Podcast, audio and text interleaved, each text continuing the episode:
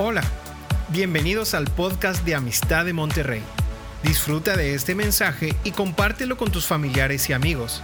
Sabemos que lo que Dios te hablará será de bendición para ti y para otros.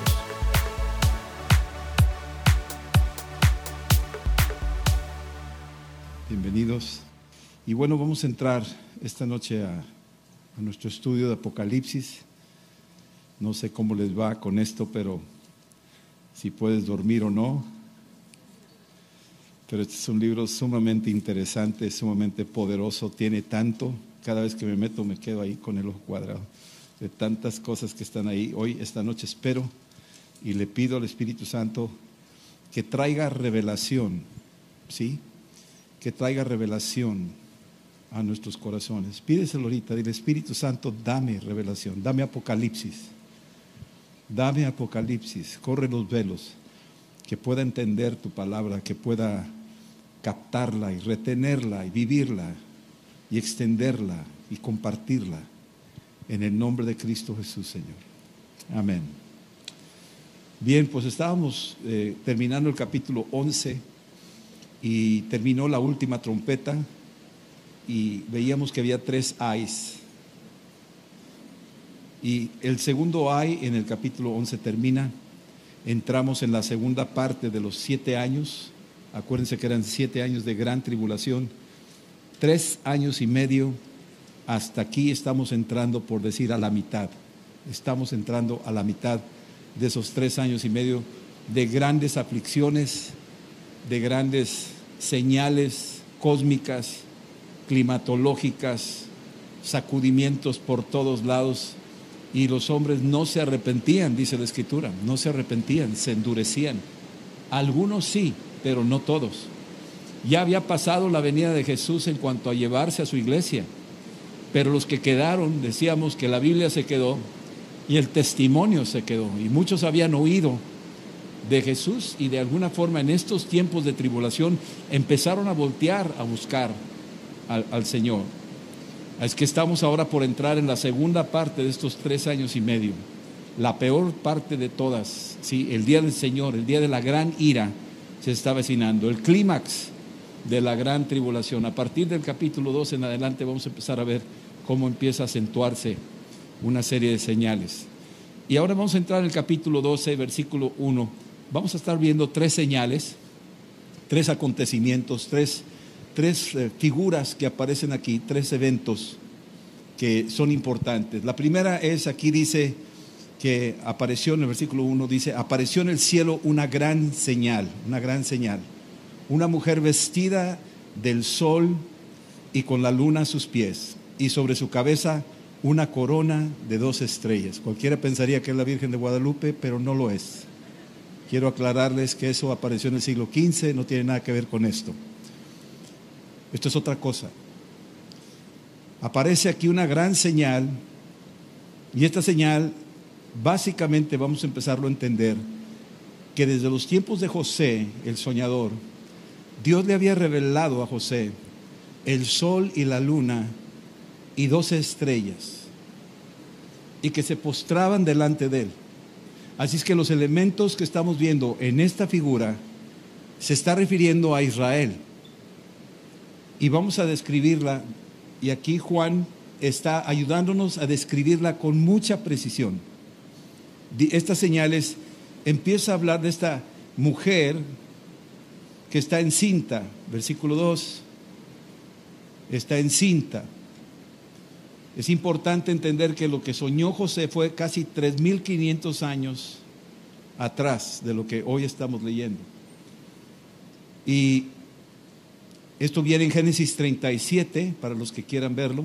Génesis 37, del 9 al 10. Ahí es cuando José les platica a sus padres y a sus hermanos el segundo sueño que tuvo.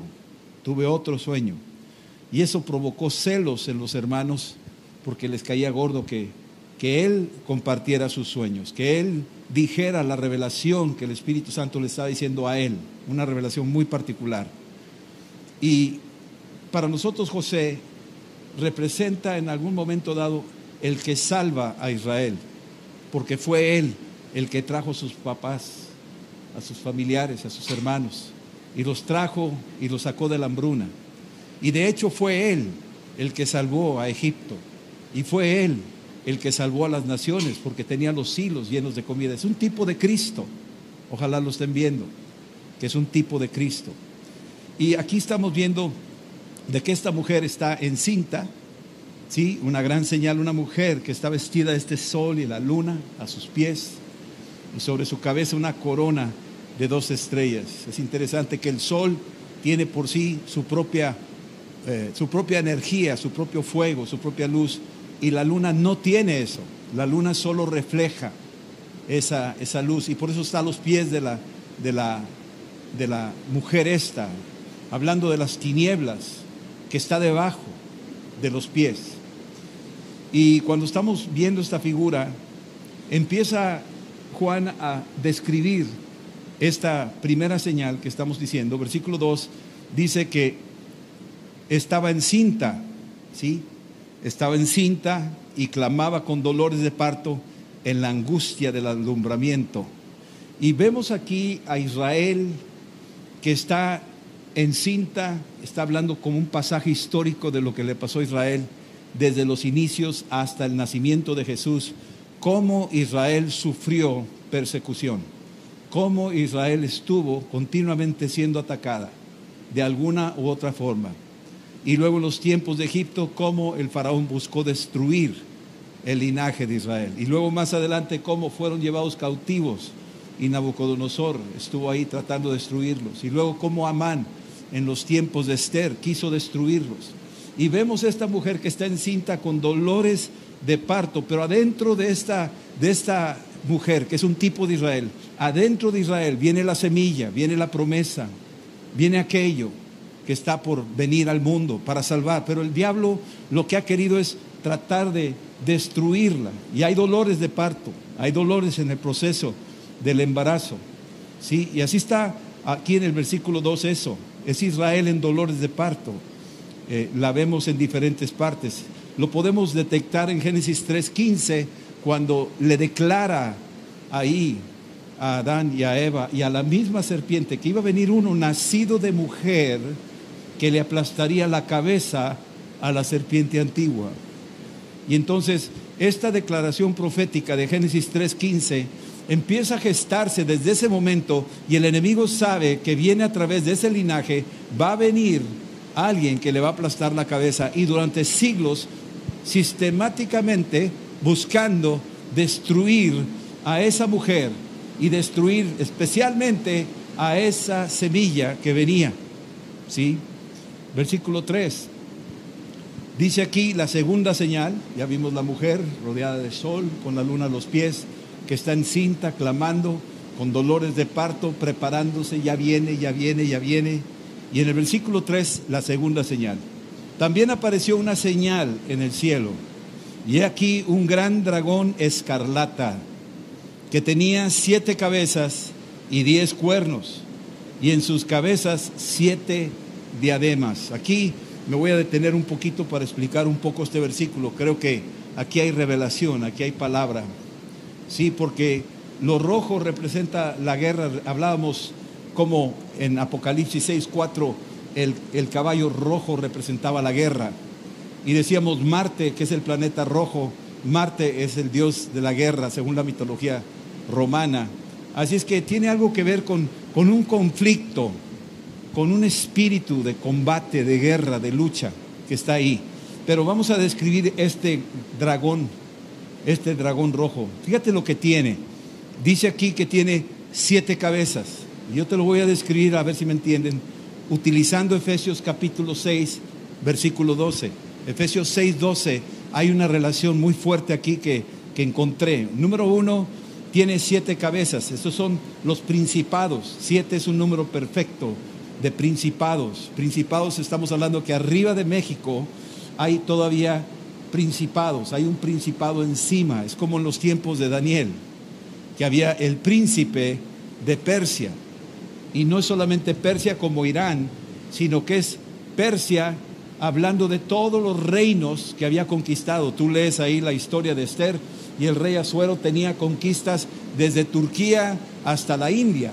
y abajo, todo lo que venía abajo de, por África y al norte, allá lo que es Rusia hoy.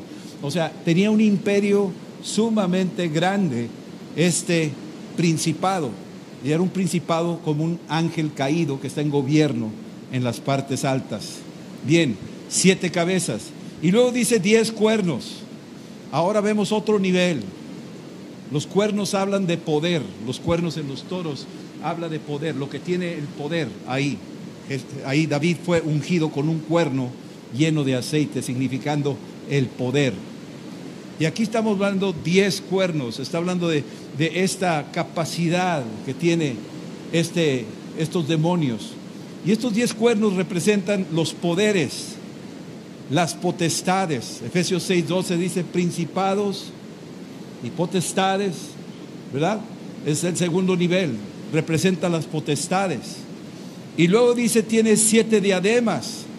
Y esto habla de como coronas, pero son diademas, no son coronas, que están colocadas ahí. Y habla ahora principados, potestades y gobernadores. Este es el tercer nivel, gobernadores.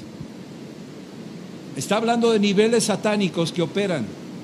A veces no nos damos cuenta, pensamos que está endemoniado y trae un chamuco y, y, lo que tú quieras y los identificamos como que nos vamos muy abajo y vamos perdiendo de vista de los principados y potestades que operan sobre ciudades, sobre naciones y sobre grandes regiones. Hay una potestad sobre Latinoamérica, pero hay un principado que está operando sobre México. Y luego tenemos el otro nivel que va reduciéndose a territorios. En algunos países no hay lo que tenemos aquí. Aquí no, en otros países no hay narcocarteles, eh, no hay este tipo de cosas que tenemos de este lado, secuestros, crímenes. Pero en países como Japón tienen suicidio, tienen otro tipo de principados, operan de diferentes maneras.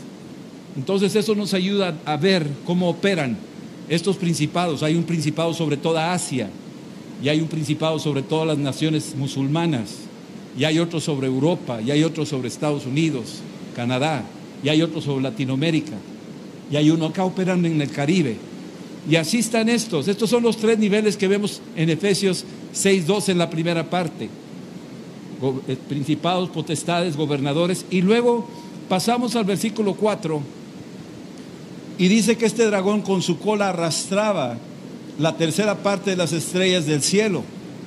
Y cuando habla de, ese, de esa forma en que arrastra, podemos verlo en Isaías 14, cómo sedujo este ángel caído a las demás estrellas que lo siguieron. Y la Biblia aquí nos dice que es la tercera parte de las estrellas. Quiere decir que son muchísimos. Por eso hay demonios por todos lados. Por eso la difusión del homosexualismo ha brotado por todos lados. La difusión de la droga se ha, propagado. La violación se ha propagado. La maldad se ha propagado. Porque no es nada más uno o dos que andan por aquí y toman el avión para ir a otro lugar. Están operando de muchas maneras en muchas partes del mundo. Y tú no estás fuera de la jugada, tú estás involucrado, a ti tú eres parte de su objetivo.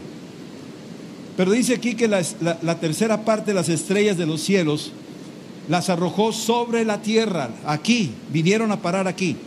¿Dónde estaban antes? En el cielo, en el tercer cielo, cuando estaban delante del trono. Pero fueron echados fuera, porque se halló maldad en ellos. Ezequiel capítulo 20, eh, déjame darte el dato exacto para que podamos verlo. Bueno, te lo doy ahorita, pero en el libro de Ezequiel tenemos la, revelación de cómo se halló maldad en Satanás. Capítulo 28 creo que es. ¿Sí? Capítulo 28.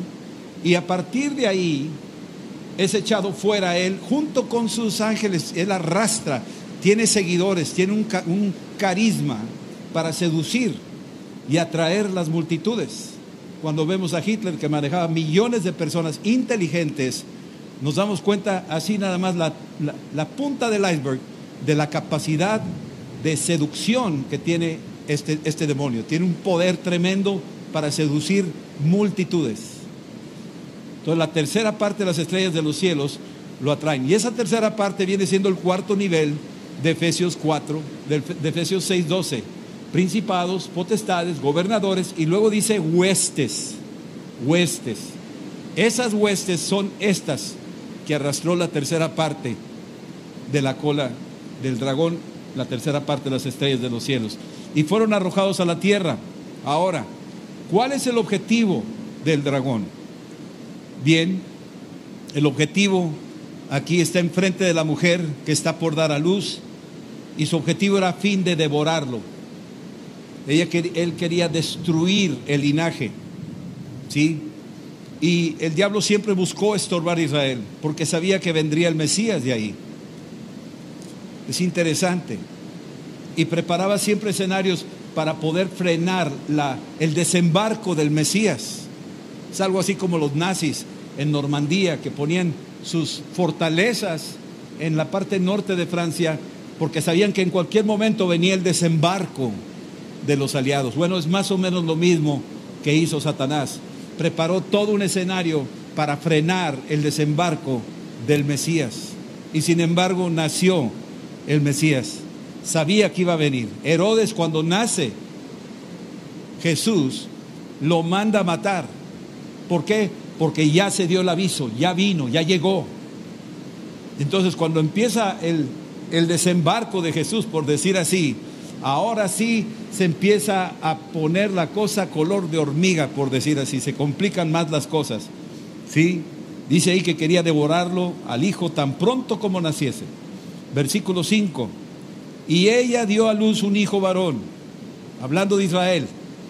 La Biblia dice que a los suyos vino, mas los suyos no lo recibieron. Está hablando de Israel aquí. Dice, este varón va a regir con vara de hierro a todas las naciones. Este, este del que estamos hablando viene en el Salmo 2. El Salmo 2 nos habla, si quieres ir ahí por favor rápidamente, te quiero enseñar lo que este, esta profecía en este Salmo 2 nos describe lo que representa este que va a venir. Capítulo 2, versículo 8 dice, pídeme y te daré por herencia las naciones y como posesión tuya los confines de la tierra. Los quebrantarás con vara de hierro, como vasija de alfarero, los desmenuzarás. Esta misma porción aquí aparece en el libro de Apocalipsis. Dice aquí, versículo 10, ahora pues, oh reyes, ser prudentes, admitid amonestación jueces de la tierra, sirvan al Señor con temor y alegraos con temblor. Honren al Hijo para que no se enoje y perezcáis en el camino, pues inflama de pronto su ira. ¿Y quién es el Hijo del que está hablando el Salmo 2? No es otra persona más que Jesucristo profetizado hace más de tres mil años. Esto fue profetizado mil años antes del nacimiento de Cristo. Volviendo al capítulo 12 de Apocalipsis, versículo 5 dice, y dio a luz un hijo varón que regirá con vara de hierro a todas las naciones. Eso viene en el Salmo 2. Y su hijo, hablando de Jesús, fue arrebatado por Dios. Esa palabra arrebatado es la misma palabra que aparece en, en Hechos 1.9, cuando Jesús fue tomado al cielo. Fue arrebatado por Dios para su trono. Fue en el momento donde después de 40 días de compruebas indubitables, según Hechos 1.3, Jesús es tomado y luego llevado al cielo y es entronado. Jesús ahí está sentado a la diestra del Padre. ¿Sí? Versículo 6. Y la mujer huyó al desierto, donde tiene un lugar preparado por Dios. Por alguna razón, esta mujer salió al desierto. El desierto puede ser la diáspora, después de la destrucción del templo de Jerusalén. Pero Dios tenía preparado para ella algo. ¿Sí? ¿Sí? Para que ella la sustentara por 1260 días. Estos, si tú los traduces, si tú los divides entre 30, te van a dar esos 42 meses, que son tres años y medio. Está hablando de tres años y medio. Es decir, la tiene ahí para protegerla durante este proceso que se está dejando venir sobre la tierra. Versículo 7. Después hubo una gran batalla esta es una batalla, algunos dicen que todavía no sucede, yo pienso que ya sucedió, esta es mi interpretación. Hubo una gran batalla en el cielo. Muy probablemente, cuando hablamos de esta gran batalla es la tercera señal a la que yo podría decir. Esta tercera señal es la gran batalla. Ya vimos la mujer, ya vimos el dragón y ahora vemos la gran batalla, la gran guerra cósmica, espiritual. Esa gran batalla en el cielo, Miguel y sus ángeles luchaban contra el dragón y luchaban el dragón y sus ángeles. Aquí hay una guerra frontal y al frente de los ejércitos está Miguel. Muchos confunden a Miguel con Cristo. Miguel es un arcángel, es un lugarteniente que está a cargo de esta posición militar de los ejércitos de Dios. Está bajo las órdenes de Cristo. Y este ángel viene y está aquí enfrentando con sus ángeles, peleando contra este dragón y sus ángeles. Estamos hablando de dos fuerzas espirituales que están peleando y este Miguel en su, en su batalla, dice aquí la escritura, que está echándolo fuera. Dice Miguel y sus ángeles contra el dragón, luchaba el dragón y sus ángeles, versículo 8, pero no prevalecieron. Esa palabra la tomamos de parte de Juan capítulo 1, versículo 5, que las tinieblas no prevalecieron. No prevalecieron. Miguel y sus ángeles prevalecieron. Y dice que ni se halló ya lugar para ellos en el cielo. No se halló lugar para ellos en el cielo.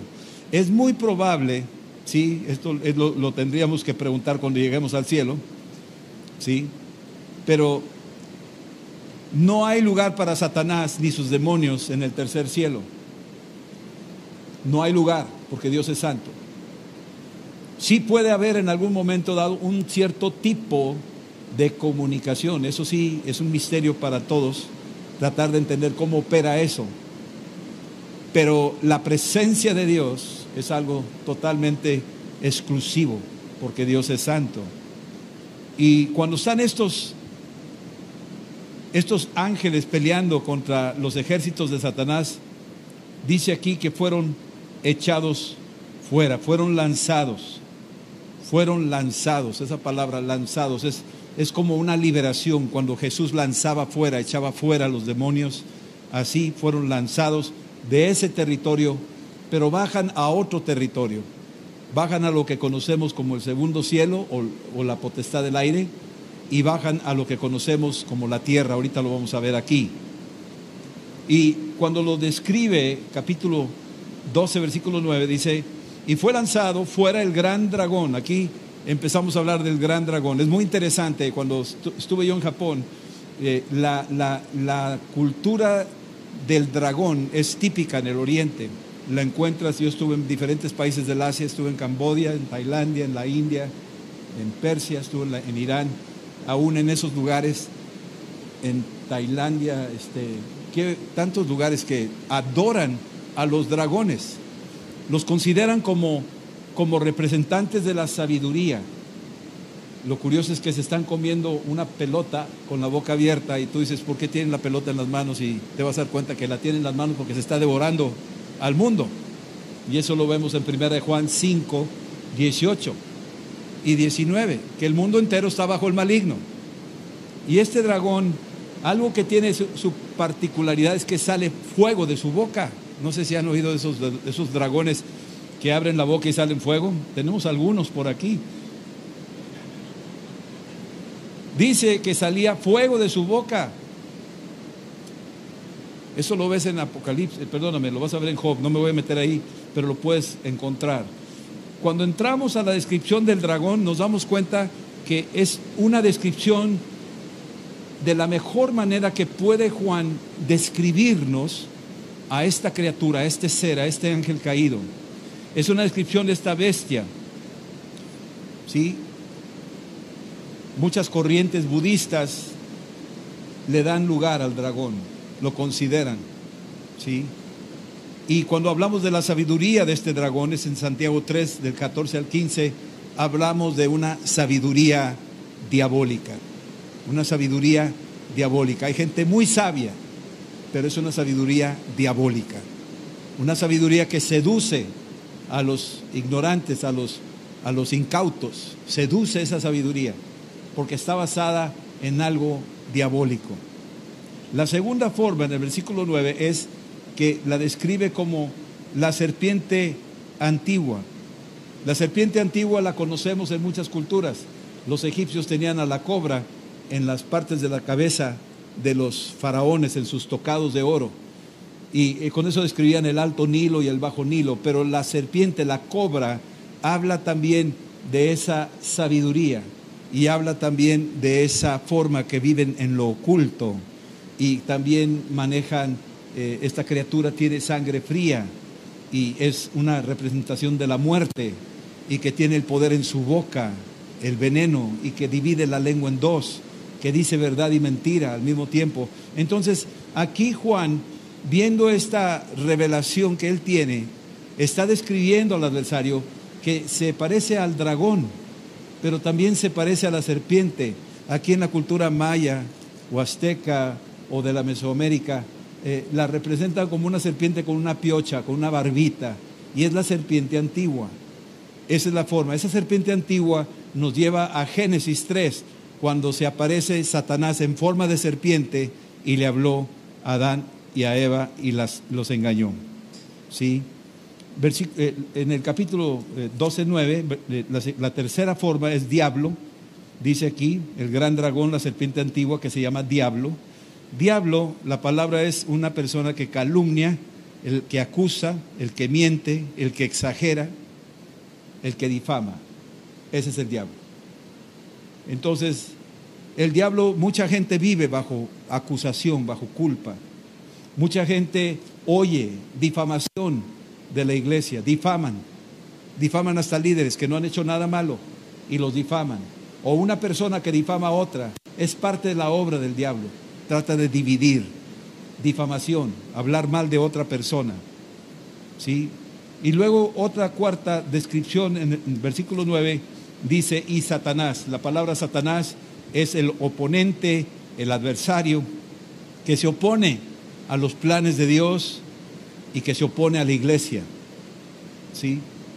Y finalmente, si le seguimos hasta el versículo 10, aparece otro otro punto de descripción. Entonces oí una gran voz en el cielo que decía, ahora ha venido la salvación, el poder y el reino de nuestro Dios, la autoridad de su Cristo, porque ha sido lanzado fuera, aquí vienen los nombres, el acusador de nuestros hermanos. ¿Has batallado tú con alguna situación que te acusa, alguna cosa que te equivocaste y te atormenta y no te deja en paz? ¿Algún pecado, algún error que cometiste? y que te atormenta día y noche, probablemente el acusador te está, te está visitando, te está tocando, te está fastidiando. Y tú vas a tener que levantarte, ¿sí? Porque ahora pues ninguna condenación hay para los que estamos en Cristo. Así lo dice Romanos 8.1. Así es que el acusador de nuestros hermanos está continuamente acusando de día y noche. Y muchas veces la gente le cree a la acusación y se rinde y acepta la acusación. Y la acepta porque no tiene un abogado que lo defienda. Y nosotros tenemos a Cristo como nuestro abogado. Primera de Juan, capítulo 2, lo dice. Abogado tenemos para con el Padre. Así es que si te acusa, entra instantáneamente Jesús a tu favor y le tapa la boca al acusador. ¿Sí? Eso es algo bien importante que entendamos. Entonces, el acusador de los hermanos Dice el que los acusaba delante de nuestro Dios día y noche. Así es que estamos viendo aquí para, para entender la forma en que trabaja este, esta criatura. Otro detalle también, versículo 9, antes de, perdón, me lo brinqué, pero lo voy a mencionar, es que engaña al mundo entero, engaña al mundo entero. Esta es otra característica que tiene esta, este ser. Engaña, es un mentiroso. Las apariciones, que no exaltan a Cristo, sino que exaltan a una persona, son engaños. Las eh, citas con los espiritistas para oír la voz del abuelito, de la tía o del hermano, del papá o de la mamá, y que hablan por boca de los espiritistas, es un engaño. Acuérdense que el diablo es capaz de ser ventríluco, es un engañador. Y nosotros tenemos que discernirlo. No hay otra forma más que con la palabra y el Espíritu Santo. De otra manera te van a bailar. Entonces, estamos viendo en el capítulo 12 una descripción de una guerra espiritual, pero nos está dando información a nosotros a la hora de leer esta escritura lo que significa todo esto. Versículo 10. Estos, estos eh, fueron arrojados a la tierra y sus ángeles fueron arrojados con él. Es que los tenemos aquí de visita. Cuando llegó Jesús anduvo echando fuera todo tipo de demonios, y se darán cuenta de eso, ¿verdad? Lean los evangelios y se van a dar cuenta. Y cuando lees el libro de los Hechos, ves lo que estaba haciendo la iglesia del libro de los Hechos, una liberación continua. Versículo 10, ya lo leímos, que oí una gran voz del cielo que ha venido la salvación, es decir, Cristo ha venido, ha venido el poder, el Espíritu Santo, ha venido el reino de nuestro Dios, que es un reino de luz, un reino de poder, ha venido la autoridad de su Cristo. Esa autoridad nos ha sido confiada. Jesús les dijo, he aquí, les doy potestad de hollar serpientes y escorpiones. Así que tenemos nosotros de parte de Cristo la autoridad. La palabra potestad quiere decir autoridad y poder. Tú tienes eso ya operando en ti si has creído en Cristo. dice aquí, porque ha sido lanzado fuera el acusador de nuestros hermanos, el que los acusaba delante de nuestro Dios de día y de noche. Versículo 11.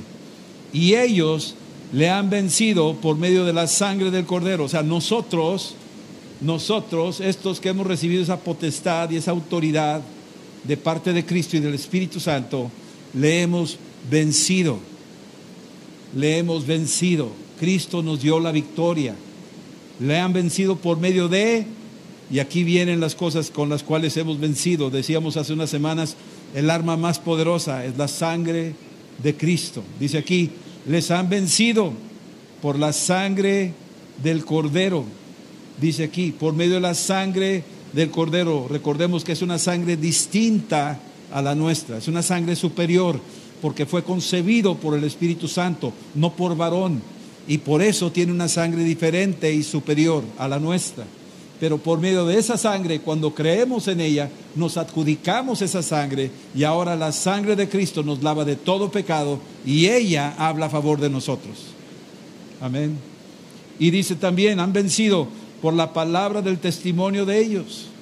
La palabra de Dios, cuando tú das testimonio de que la palabra que tú has creído, la rema que tú has creído y la declaras, esa palabra da testimonio y se confirma. Todo lo que está escrito se confirma. Cuando me tocó a mí echar fuera el primer demonio, yo me maravillé de que lo que decía la escritura era verdad. Ahí me di cuenta que era verdad. Fue el testimonio más fuerte para mí, porque la palabra me dio testimonio de lo que dice aquí, en mi nombre echarás fuera demonios. Yo no lo había experimentado hasta el día en que lo vi con mis propios ojos. Y entonces la palabra dio de sí testimonio. Y ese testimonio yo lo compartí y lo seguiré compartiendo, que esa es la palabra del testimonio, de lo que ese testimonio ha hecho. Muchos de ustedes tienen testimonios de sanidad, testimonios de provisión, testimonios de liberación, testimonios de reconciliación. Tienen testimonios por la palabra, porque tú encontraste una escritura que respaldó y te dio testimonio de esa palabra. ¿Sí? Y menospreciaron sus vidas hasta la muerte pues así está, nosotros estamos aquí muertos en vida. Ya no vivo yo, ahora vive Cristo en mí. Y nuestras vidas están ya totalmente en manos del Señor. Venga lo que venga, sabemos que tenemos la vida eterna. Aunque mueras, vivirás. Está escrito. Versículo 12. Por lo cual alegraos cielos y los que moráis en ellos. Es que hay un gozo. ¿Por qué esa alegría? ¿Sabes por qué esa alegría? Porque hay gozo en el cielo por cada pecador que se arrepiente. Va a haber una evangelización tremenda, unas conversiones masivas. Alegraos, cielos y los que moráis en ellos. Es una verdad. La iglesia va a estar arrebatada, tomada, un gozo celestial del cual no te la vas a acabar. No hay palabras para describirlo. Pero sí, aquí viene el tercer ay el tercer ay. ¿Se acuerdan que había tres ayes? Este es el tercer ay. Ay de los moradores de la tierra y del mar. Estamos hablando que ahora sí, a partir de la, de la segunda parte de los siete años, estos tres años y medio, que empiezan ahora sí, el diablo ha bajado, ahora sí, ya llegó, sí, definitivamente ya estaba operando desde que llevaba a Cristo, antes de que llegara, engañó a Adán y a Eva, ya estaba operando en la tierra. no tenía potestad hasta que Adán se la entregó. Y a partir de ahí toda la raza humana se infectó de pecado y entonces se enseñoreó Satanás sobre la humanidad y el mundo entero está bajo el maligno. Y dice, ¿qué hay de los moradores de la tierra y del mar? Quiero decirte, ¿por qué? Porque el diablo ha descendido a ustedes con gran ira, sabiendo que tiene poco tiempo. Yo creo que de momento hemos tenido aquí entre nosotros operando huestes y gobernadores y tal vez hasta príncipes, principados satánicos. Pero en la medida que se está acercando la venida, va a bajar el mismo Satanás con todo lo que trae, porque se va a dar cuenta que las huestes ya no van a poder contra la iglesia, los gobernadores ya no van a poder contra la iglesia. Y Versículo 3. Tratar de destruir todo lo que Jesús estaba haciendo, lo llevó al desierto del Espíritu Santo y ahí lo puso quieto, no pudo tentar a Jesús, no cayó en ninguna de sus tentaciones. Y dice aquí, eh, cuando vio esto, persiguió a la mujer que había dado luz. Y dice, versículo 14, y se le dieron a la mujer las dos, las dos alas de la gran águila para que volase delante de la para que volase delante. Dice aquí, yo quiero que nos detengamos un poquito para entender un poquito cuando nos referimos a esta gran águila. ¿Sí? Dios rescató a Egipto, en Éxodo 19:4, dice, Dios rescató a Israel de Egipto en alas de águila. Eso es una forma poética de describir cómo los rescató en alas de águila. Aquí está diciendo lo mismo, hablando de la mujer. Acuérdense que la mujer es, Israel, no es la virgencita, por favor. Versículo 14. Le dieron a la mujer las dos alas de la gran águila para que volase delante de la serpiente al desierto. Wow, México, ahí el águila devorando a la serpiente, ¿verdad que sí? Bueno, más o menos. No la forces. Sí.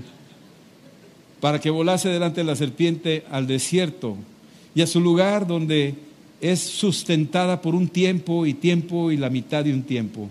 Y cuando vemos estos lenguajes aparecen en el libro de Daniel también, pero quiero detenerme un poco cuando Israel fue sacado de Babilonia en Isaías 40, 31, también fue sacado en alas de águila. Y cuando Israel fue sacado de Europa después de la Segunda Guerra Mundial y la llevó a la tierra de su promesa, después de haberla tenido ahí, la llevó a la tierra de su herencia. ¿sí? Versículo 15. La serpiente arrojó de su boca tras la mujer agua como un río. Noten cómo aquí estamos hablando que cambia de dragón a serpiente. ¿Se dan cuenta? Arrojó de su boca tras la mujer agua como un río para que fuese arrastrada por el río. Empezó a venir un río. Recuerden estas tres fuerzas que atacan la casa sobre la roca. Los, las lluvias, los ríos y los vientos. Y cuando habla de ríos, habla de las corrientes humanas, el humanismo, el darwinismo, todas estas filosofías, el ateísmo, todas estas corrientes están dejándose venir como un río para arrastrar las mentes de la gente. Ahorita es increíble la cantidad de, veneno que está saliendo del Internet y tenemos que ser muy cuidadosos y muy selectivos de lo que estamos oyendo y viendo. ¿Sí?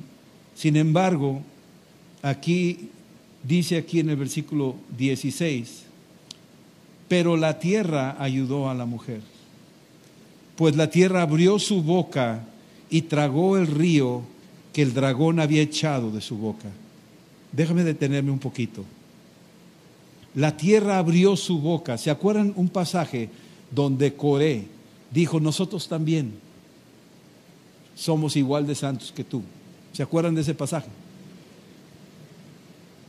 ¿Se acuerdan cuando se juntó Coré con su familia y Moisés dijo, Aquí se va a saber quién es el que está de parte de Dios.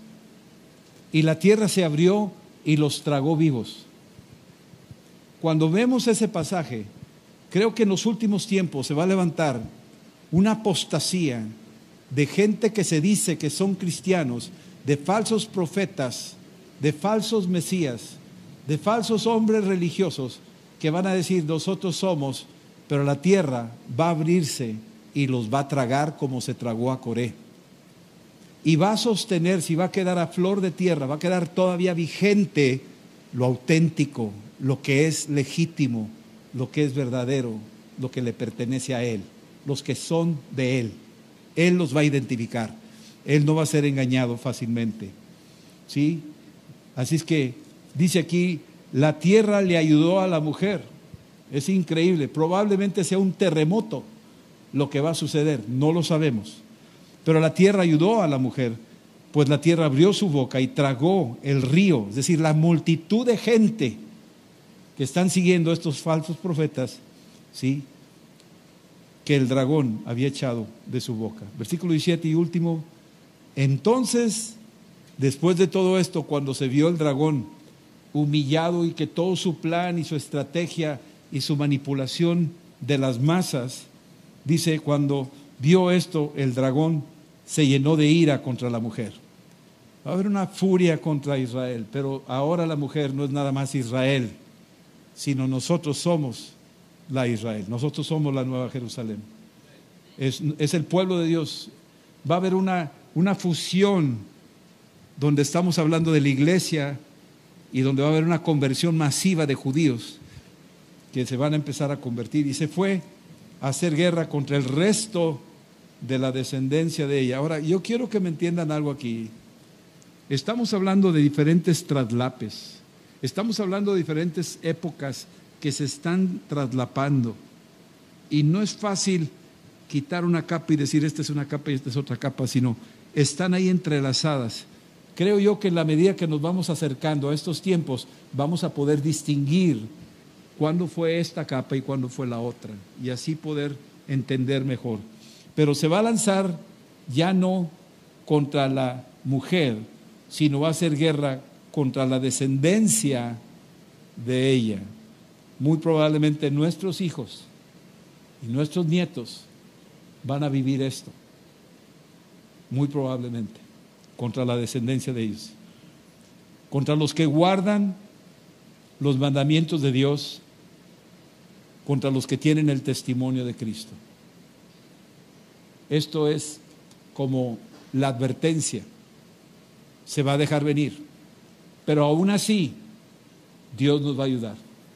Me encanta ahí lo que dice Romanos 8, el Espíritu mismo nos ayuda en, nuestro, en nuestra debilidad, en nuestros tiempos de dificultad, en nuestros tiempos de prueba. El Espíritu Santo se va a manifestar como nunca en la historia. Yo creo que va a haber manifestaciones de liberaciones, sanidades, multiplicación de panes, traslado de cristianos de un lugar a otro, van a estar encarcelados y van a salir de la cárcel sin que toquen la, puerta. Ese nivel es el que se va a empezar a manifestar en los últimos tiempos. Si ya vimos entonces el capítulo, el capítulo 12,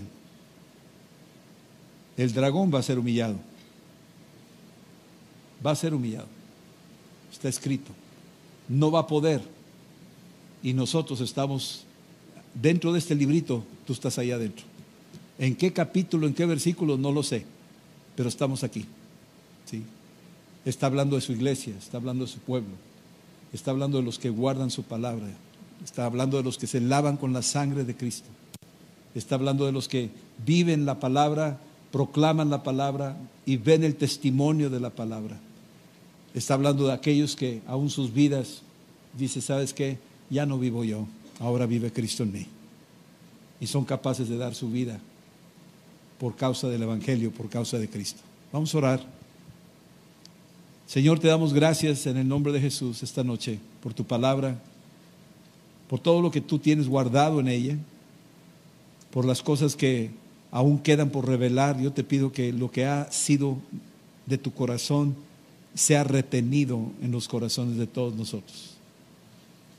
Padre, en el nombre de Cristo te decimos gracias que estamos ahora como iglesia en medio de un mundo donde el maligno ha sido arrojado y hay un gran ay que dice ay, ay del mar y de la tierra.